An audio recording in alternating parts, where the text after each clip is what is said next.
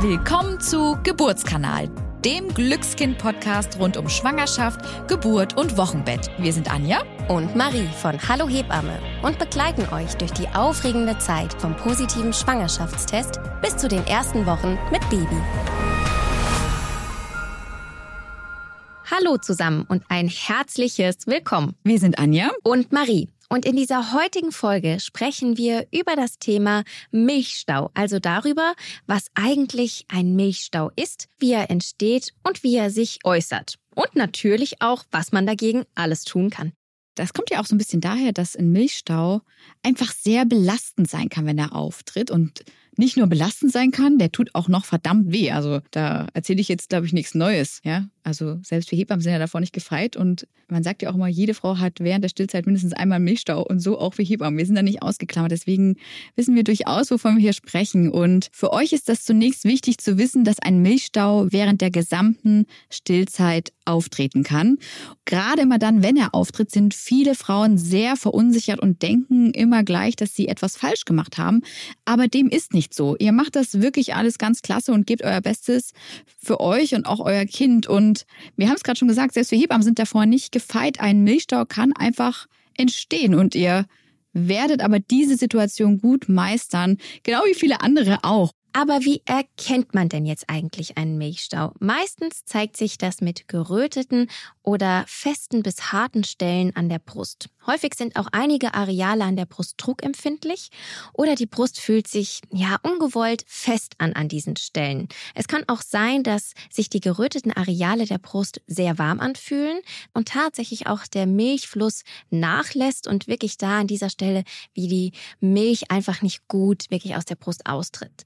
Man merkt aber auch, dass meistens nicht nur an der Brust selbst, sondern es breitet sich über den kompletten Körper aus und es zeigen sich Symptome wie Erschöpfung oder auch andere leichte Krankheitsgefühle.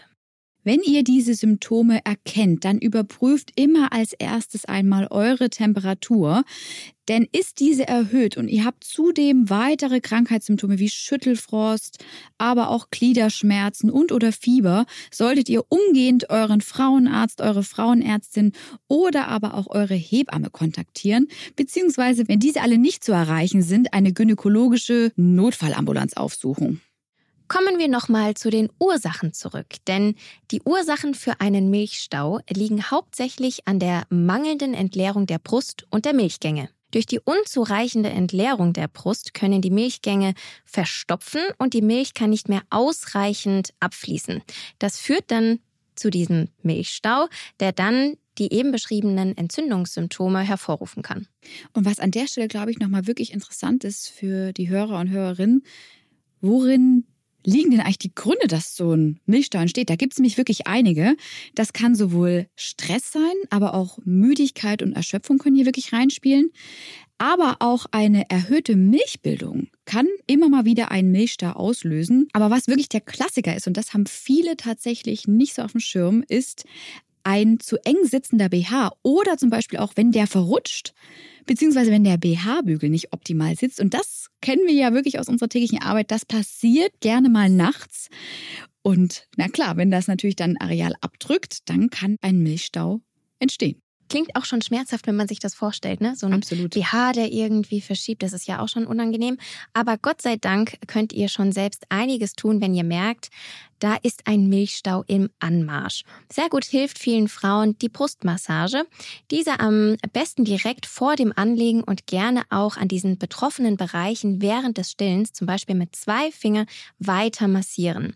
Außerdem kann es helfen, die Brust einmal von Hand zu entleeren, damit die Brustwarze gut hervortreten kann und dein Kind die Brustwarze besser erfassen kann. Ihr solltet auch unbedingt versuchen, euer Kind so anzulegen, dass das Kinn auf die verhärtete Stelle trifft.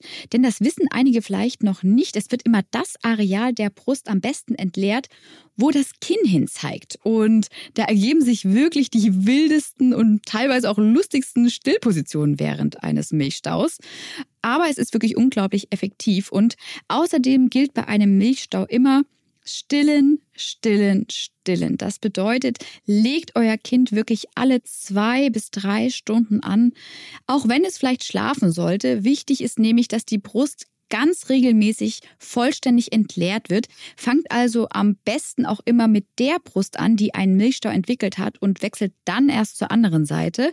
Und das hat natürlich auch noch den Vorteil, dass dann die Milch an der betroffenen Brust weiter mit auslaufen kann, während er die andere Seite stillt.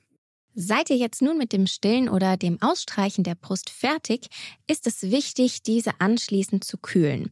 Legt auf den geröteten Bereich der Brust zum Beispiel einen kalten Wickel. Dies kann in Form von einem Quarkwickel oder auch einer veganen Variante mit einem gekühlten Weißkohl erfolgen. Es kann aber auch ganz einfach nur ein Kühlpad verwendet werden. Also das, was ihr gerade zu Hause habt, könnt ihr verwenden. Wichtig ist jedoch, dass der Vorhof und die Brustwarze dabei ausgespart werden und nicht mitgekühlt werden.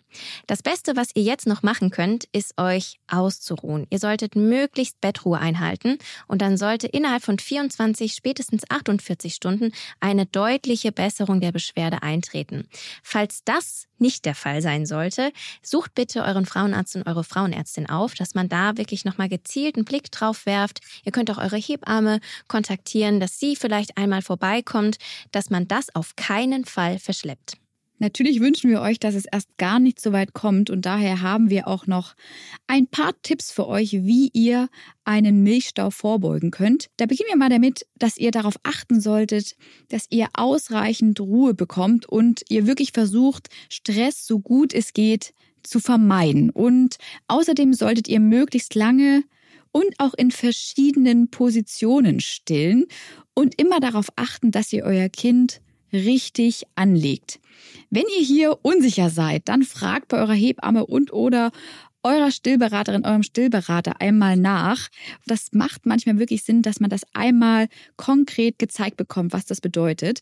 Und die können euch eben vor Ort eben bei euch ganz individuell mal mit eurem Kind zeigen, wie das eigentlich geht.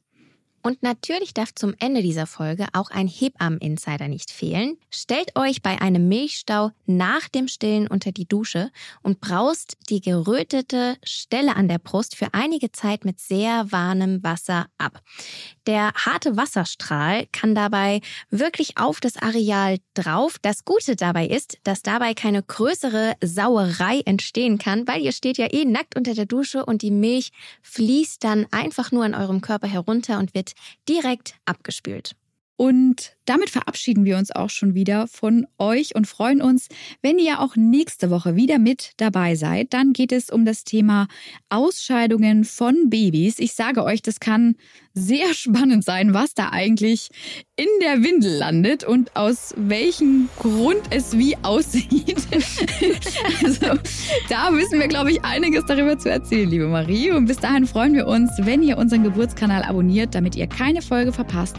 Und natürlich auch, wenn ihr uns eine Bewertung dalasst. Tschüss und bis zum nächsten Mal bei Geburtskanal, dem Wissenspodcast von DM Glückskind.